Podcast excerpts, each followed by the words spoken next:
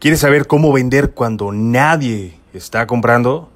Bienvenido, este episodio es para ti y el día de hoy está con nosotros un invitado especial, Graham Ross, para platicar de cómo vender cuando nadie, supuestamente, está comprando. Bienvenido.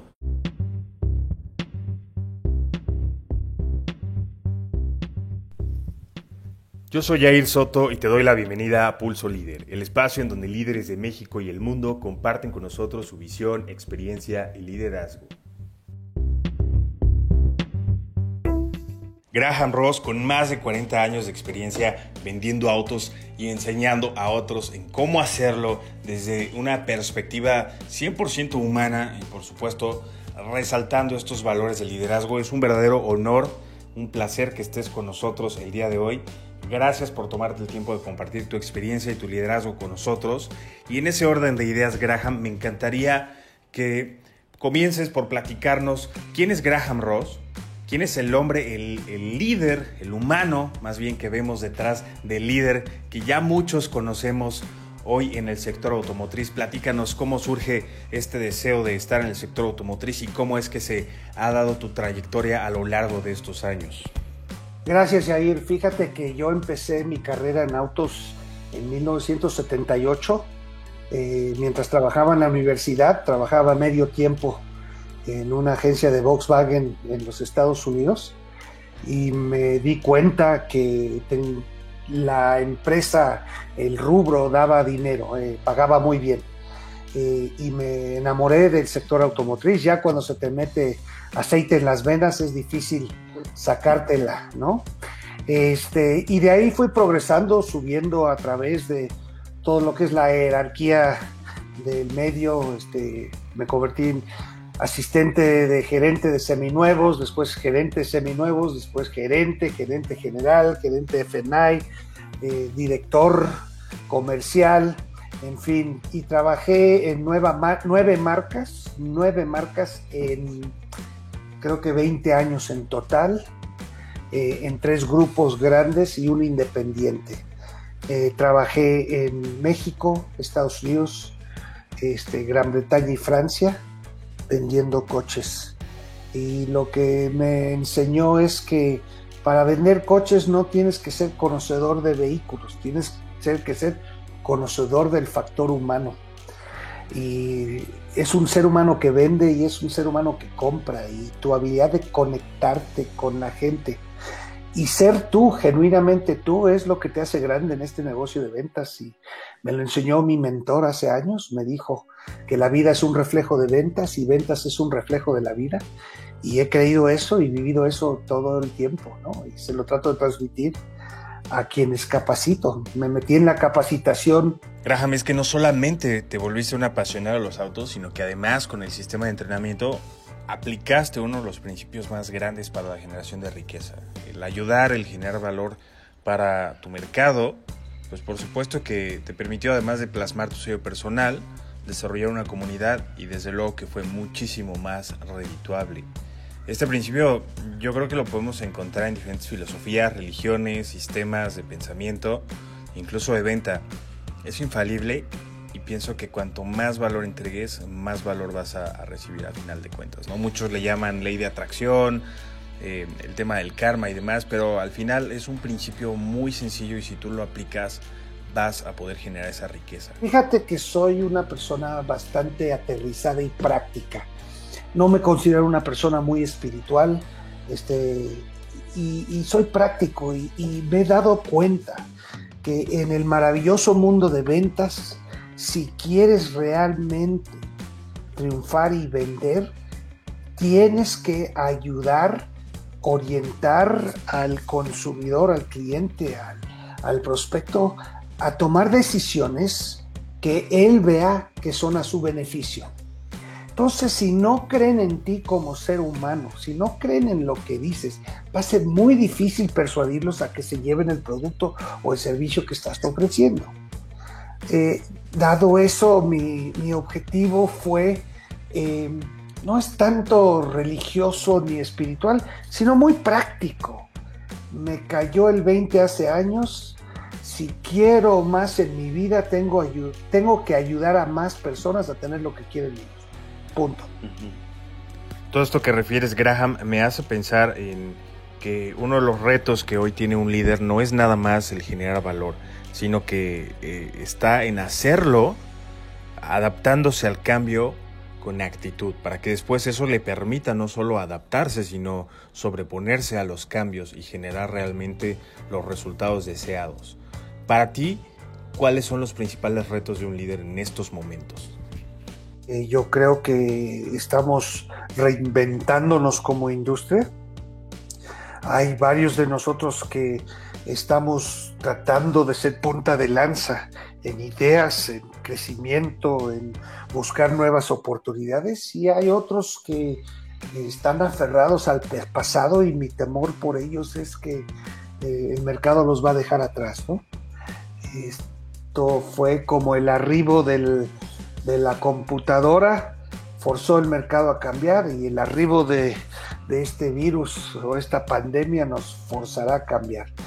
Y como bien dijo Charles Darwin, ¿no? O te adaptas o te adaptan, porque no es el más fuerte ni el más inteligente que sobrevivirá a esto, sino el que mejor se adapta. Sin duda, el factor humano, la actitud, este, resistencia, resiliencia, perseverancia son factores muy importantes, pero también actitud porque vienen dos maneras, ¿no? Viene actitud positiva y actitud negativa. No existe una actitud neutral, por ejemplo. Y cada día nosotros colocamos nuestra actitud de acuerdo a nuestra conveniencia. Entonces, como yo creo que somos un reflejo de nuestros hábitos y nuestras creencias crean esos hábitos, entonces esa actitud, si es principalmente positiva, eh, un positivo positivismo realista, es decir, no deseando que desaparezca este, el COVID-19 por sí solo, ¿no? Pero sí deseando quizás estrategias, programas, fortalecimientos dentro de este nuevo mundo de cómo vender más y mejor. Ese tipo de actitud sin duda es, es importante. Sí, porque es incómodo, ¿no? Al final, lo que dices tú, un realismo, un positivismo realista, es, oye, necesito prepararme y va a ser incómodo, necesito esforzarme, necesito hacer algo que quizás antes no hacía, abrir un espacio a la lectura, crear hábitos, como bien lo, lo señalas. Creo que en la medida en la que vayamos integrando eh, buenos hábitos, haciendo una colección de buenos hábitos, pues mejores este, resultados vamos a tener. Sin duda. Eh, mira, eh, el, el éxito es muy incómodo, muy, muy incómodo. El fracaso es incómodo muy, muy incómodo. Tú defines cuál va a ser tu incómodo. Este, entonces, si aceptas primero eso y te das cuenta que tu habilidad de hacerte sentir cómodo haciendo eso que te incomoda hasta el punto de dominarlo, es lo que te hace grande, es lo que te lleva al siguiente nivel. Y en este caso de tu ejemplo de la pandemia, va a ser incómodo, pero si te pones a pensar, ¿cuándo has crecido, cuando has mejorado sin incomodidad. Creo que son inseparables. Yo no puedo recordar una sola vez en mi vida cuando he mejorado o he crecido sin sentirme incómodo. Y es tu habilidad de darle la bienvenida a esa incomodidad y resistir tu zona de confort lo que te va a empujar y hacer grande, y más en estos tiempos. Graham, ¿un líder nace o se hace? Mira, qué buena pregunta. Yo creo que son las dos cosas, ¿eh? Yo conozco líderes formados, excelentes, y conozco líderes innatos, excelentes, pero para mí el mejor líder sin duda, sin duda, es el líder innato formado. El que le nace, pero aún así se pule, crece. Yo sospecho que si tú ves a un Leo Messi, a un este, Ronaldo, a un Mohamed Salah, este tipo de jugador son jugadores de fútbol innatos. Nacieron casi con el balón en el pie, pero eso no quiso decir que ellos no fueron a estudiar y desarrollar esas habilidades, ¿no? A florecerlas con la práctica, con la dedicación. Y eso es lo mismo que creo de líderes.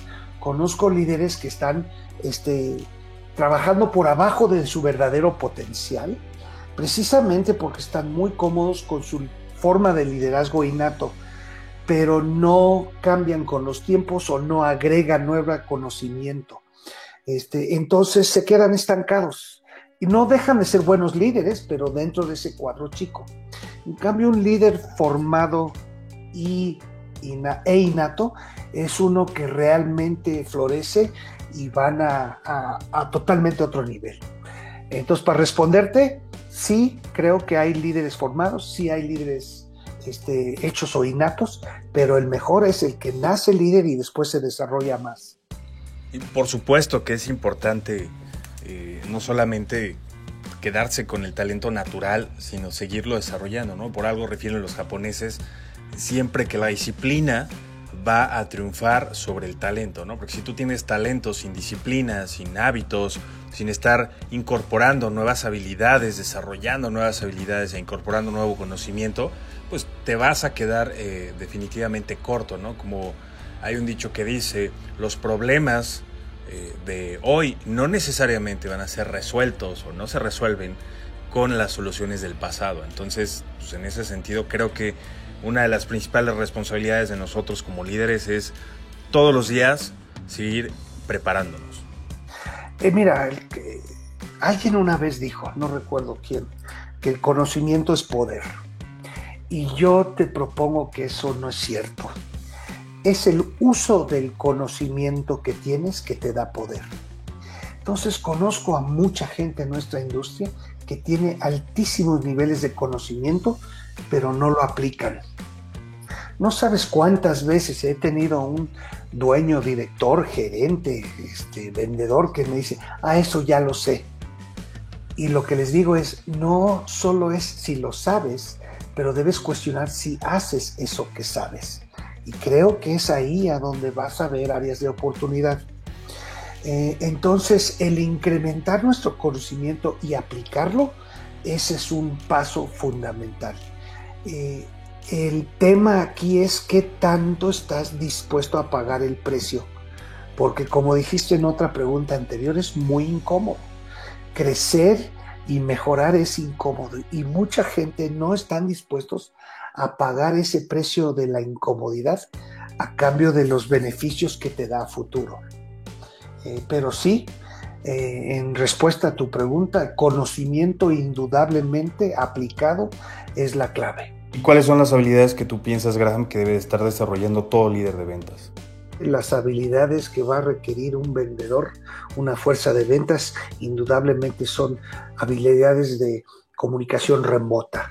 Eh, yo creo que eso involucra habilidades de comunicación por los diferentes medios y fuentes, eh, velocidad de respuesta, habilidad de persuasión a distancia y todo esto lo que involucra el tema de digital eh, es, va a ser fundamental. ¿Qué hemos visto? Que muchos vendedores están viviendo en la época de COVID-19 con creencias de tradicionales, ventas tradicionales, ventas antes de, de, esta pandemia. Y lo que está pasando es que el mercado los está poniendo a un lado porque el consumidor, como bien sabes y seguramente otros invitados a tu programa te lo han comentado, el consumidor ha cambiado y el vendedor moderno ahora requiere dominar completamente todo el tema digital. Antes de la pandemia había departamentos digitales y departamentos de ventas tradicionales para pisos y eso yo creo está cambiando. Hoy en día todo vendedor debe tener desarrollado y dominado esas habilidades digitales para poder comunicarse con el cliente, dar seguimiento efectivo, ser persuasivo para que el cliente venga o el vendedor vaya a domicilio y puedan concretar una venta casi sin la participación del cliente físicamente en piso. Esas habilidades eh, son desarrolladas y aprendidas, viejo. Graham, desde tu punto de vista, nosotros como líderes, ¿cómo deberíamos estar apoyando actualmente a nuestros equipos? ¿Qué debemos proporcionarles y cómo podemos cuidar no solamente llegar al objetivo, sino en paralelo eh, aportar también a la vida de nuestros colaboradores, en su crecimiento personal? Mira, eh, tiene que ver, como bien dijiste al principio de esta plática, con temas de actitud y a dónde te ves a futuro. Este, yo sospecho que hay dos tipos de vendedores que han vivido esta pandemia. Los que se subieron las mangas y se metieron a estudiar, a pagar por su propia cuenta un curso, eh, a suscribirse a un blog en internet eh, y de, de maneras reales intentar mejorarse mientras espera o que lleguen oportunidades o que las vaya a buscar. Y tienes el otro tipo que está sentado aquí diciéndote que nadie va a comprar, que la situación está difícil, que a mí mi gerente no me apoya, que me paguen el curso si quieren que lo tome, eh, y, totalmente otra perspectiva eh, de, derrotismo, ¿no? Eh, entonces, eh, la, esencia, lo que pueden hacer eh, directores, gerentes, etcétera, a su equipo es ofrecerles oportunidades de aprendizaje eh, y ofrecerles una dirección de qué es lo importante y qué se está requiriendo ahorita en el mercado para orientar a su equipo a ir a buscar soluciones o respuestas a sus dudas. Lo que no es aceptable, creo, y lo, lo he visto, es tristemente que dejen al vendedor al olvido en su casa, a donde tiene que compartir el internet con sus hijos que también están en la escuela, este, eh, a domicilio, y, tratar de hacerles em, tener éxito sin enseñarles el camino. Este, nuestra labor de líderes es no hacerse las más fáciles, pero sí apuntar el dedo y ayudarlos con nuestro apoyo, orientación, previas experiencias para que ellos puedan tomar decisiones inteligentes a beneficio de su bolsillo en la venta y a beneficio del nuestro como empresa, ¿no? Que crezcamos. Graham, hay quien refiere que todo gran líder ha tenido al menos una o dos historias adversas, fracasos, enseñanzas que le han permitido eh, generar resultados diferentes, que han sido experiencias que forman un parteaguas en la vida de todo líder. ¿Tú nos pudieras compartir alguna experiencia en ese sentido, Graham, por favor? pues más, difícil de la pandemia no he tenido, dijo este. y todavía no salimos de esta, entonces no te puedo contar cuál va a ser la historia, pero sí va a ser un fin feliz. Este, yo, yo nunca he vivido la caída del mercado como ahora no he vivido este, la pérdida de empleo de varios como ahora no he vivido este, el pánico y el miedo que existe en nuestra industria como ahora, nunca lo he vivido antes. Entonces, eh, te contesto sin darte el fin de la historia. Eh, eh, esta situación indudablemente es de lo más difícil de mi carrera. Llevo 40 años vendiendo coches y enseñando cómo vender y jamás he encontrado algo así por razones obvias, ¿no? Este, ¿Qué hemos hecho? Hemos convertido mi empresa en una empresa 100% digital, con productos netamente digitales, enseñanza digital, apoyo digital. Hemos entendido las demandas y exigencias del consumidor eh, y hemos apoyado a todos niveles en esta transformación. Este, que yo creo que cuando se vaya el COVID, como te comenté al principio, esta metodología de vender eh, seguirá. Eh, nos hemos tratado de enfocarnos y mentalizarnos en sobresalir en vez de solo sobrevivir.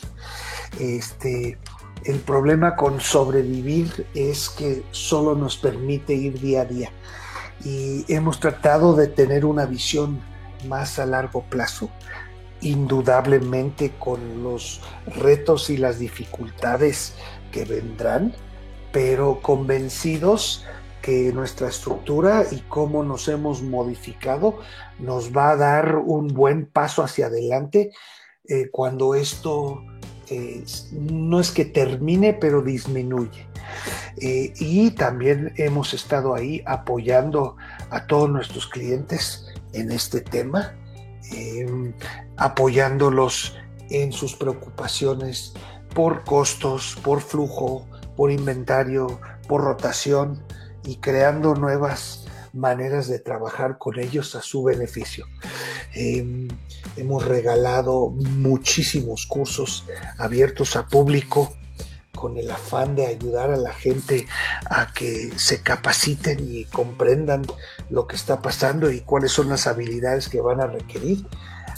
Y hemos también reestructurado toda nuestra metodología de asesoría al mero mero hasta asesoría a uno de mil vendedores.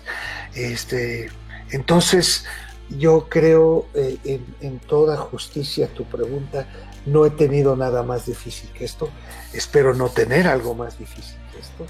Eh, ¿Cómo lo superaré? Pues te contaré en una segunda entrevista, pero me siento bastante optimista. Graham, también estoy convencido de que esta será una historia con un final feliz y no porque así tenga que ser, no porque nadie te lo vaya a dar, sino porque está en uno la capacidad de transformar las circunstancias en algo nuevo y favorable o quedarse enfocado en la carencia, en los problemas y no en el valor, en las soluciones, en las posibilidades que se pueden generar a partir de estos cambios. Y es una cuestión de actitud y de decisión. Como ya lo ha referido Graham en este episodio, yo creo que esos dos factores son los que te diferencian entre estar en el 80%, hablando de la ley de Pareto, o en el 20% ganador, en el 20% que hoy se está comiendo el mercado automotriz. Las ventas, las ventas ahí están. Tú decides en qué parte quieres estar. El fracaso es incómodo, la victoria es incómoda también. Tú decides cuál va a ser tu incómodo.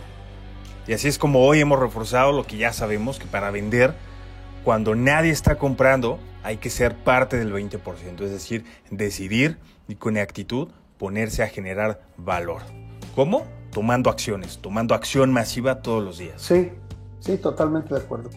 Eh, en el fondo no podemos controlar qué nos pasa, como esto del virus, pero sí podemos controlar cómo interpretamos esas situaciones y ocurrencias y qué mejor hacer dado esa interpretación, ¿no? El control de tu, de tu mentalidad hacia el reto, eso sí lo puedes manejar. Y cada día eh, tienes dos voces, la optimista y la pesimista, y tú decides cuál escuchas. ¿no? Graham, si estás de acuerdo, vamos a pasar al juego de palabras de Pulso Líder. Yo te digo una palabra y tú me respondes con lo primero que venga a tu mente. Va. Sale. México. Gran país. Ventas. Mi estilo de vida. Juventud. Este, híjoles, temporal. ¿Libro favorito? Eh, la psicología de ventas de Brian Tracy. Tres pilares del éxito.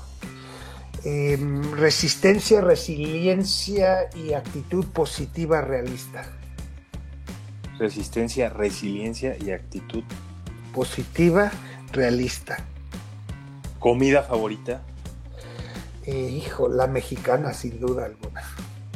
Todas regionales, la de México. ¿Cuáles son tus tacos favoritos? Híjoles, hay unos en Coacalco que las hacen este, con diferentes tipos de carne, cebollita asada, papas fritas. Las salsas son originales, tiene de manzana, de nuez, de mandarina, espectacular. Esas son las. No llego mucho allá, voy allá una vez cada cuatro años, pero cuando voy, voy a atascarme, viejo. ¿Lugar de descanso favorito? Casa, sin duda. Hogar, sí. ¿Familia? Eh, mi vida. Graham Training. Em, lo mejor que hay en el mercado, en mi opinión. Graham, gracias por el tiempo del día de hoy. Gracias por compartir con nosotros tu visión, tu experiencia y tu liderazgo. Ha sido un verdadero honor y un placer estar compartiendo este espacio Impulso Líder. Esta es tu casa y esperamos estar platicando próximamente también contigo. Gracias a ti, Jair. Fíjate, el otro día estaba haciendo una cuenta, llevamos más de 300 mil vendedores capacitados en nueve países a través de las Américas y, y una cosa que, que nos da mucha satisfacción es que esa enseñanza ellos lo permean y lo transmiten a otras generaciones. Y, y, eso es cuando te das cuenta que la mano extendida fue aceptada y replicada para gente que nunca tendré yo el privilegio de conocer. Eh, habrá gente que escuchará esta entrevista, Jair, que no tendría el placer ni privilegio de conocer, pero es seguro que este programa y este esfuerzo que estás haciendo es ayudar a muchos. Eh, no lo dejes de hacer. He escuchado tus otras entrevistas muy buenas. Este, continúa así, viejo, y te deseo mucho éxito. Cuídate mucho. Estamos en contacto, viejo. Este gracias. Al principio, no al final de la conversación, ¿sale? Muchísimas gracias. Yo soy Jair Soto y esto ha sido Pulso Líder. Gracias por acompañarme en este episodio. Déjame tus comentarios, por favor. Comparte el contenido, comenta. Y si no te has suscrito, por favor, hazlo en este momento activando la campanita. Nos vemos en el próximo episodio. Hasta la próxima.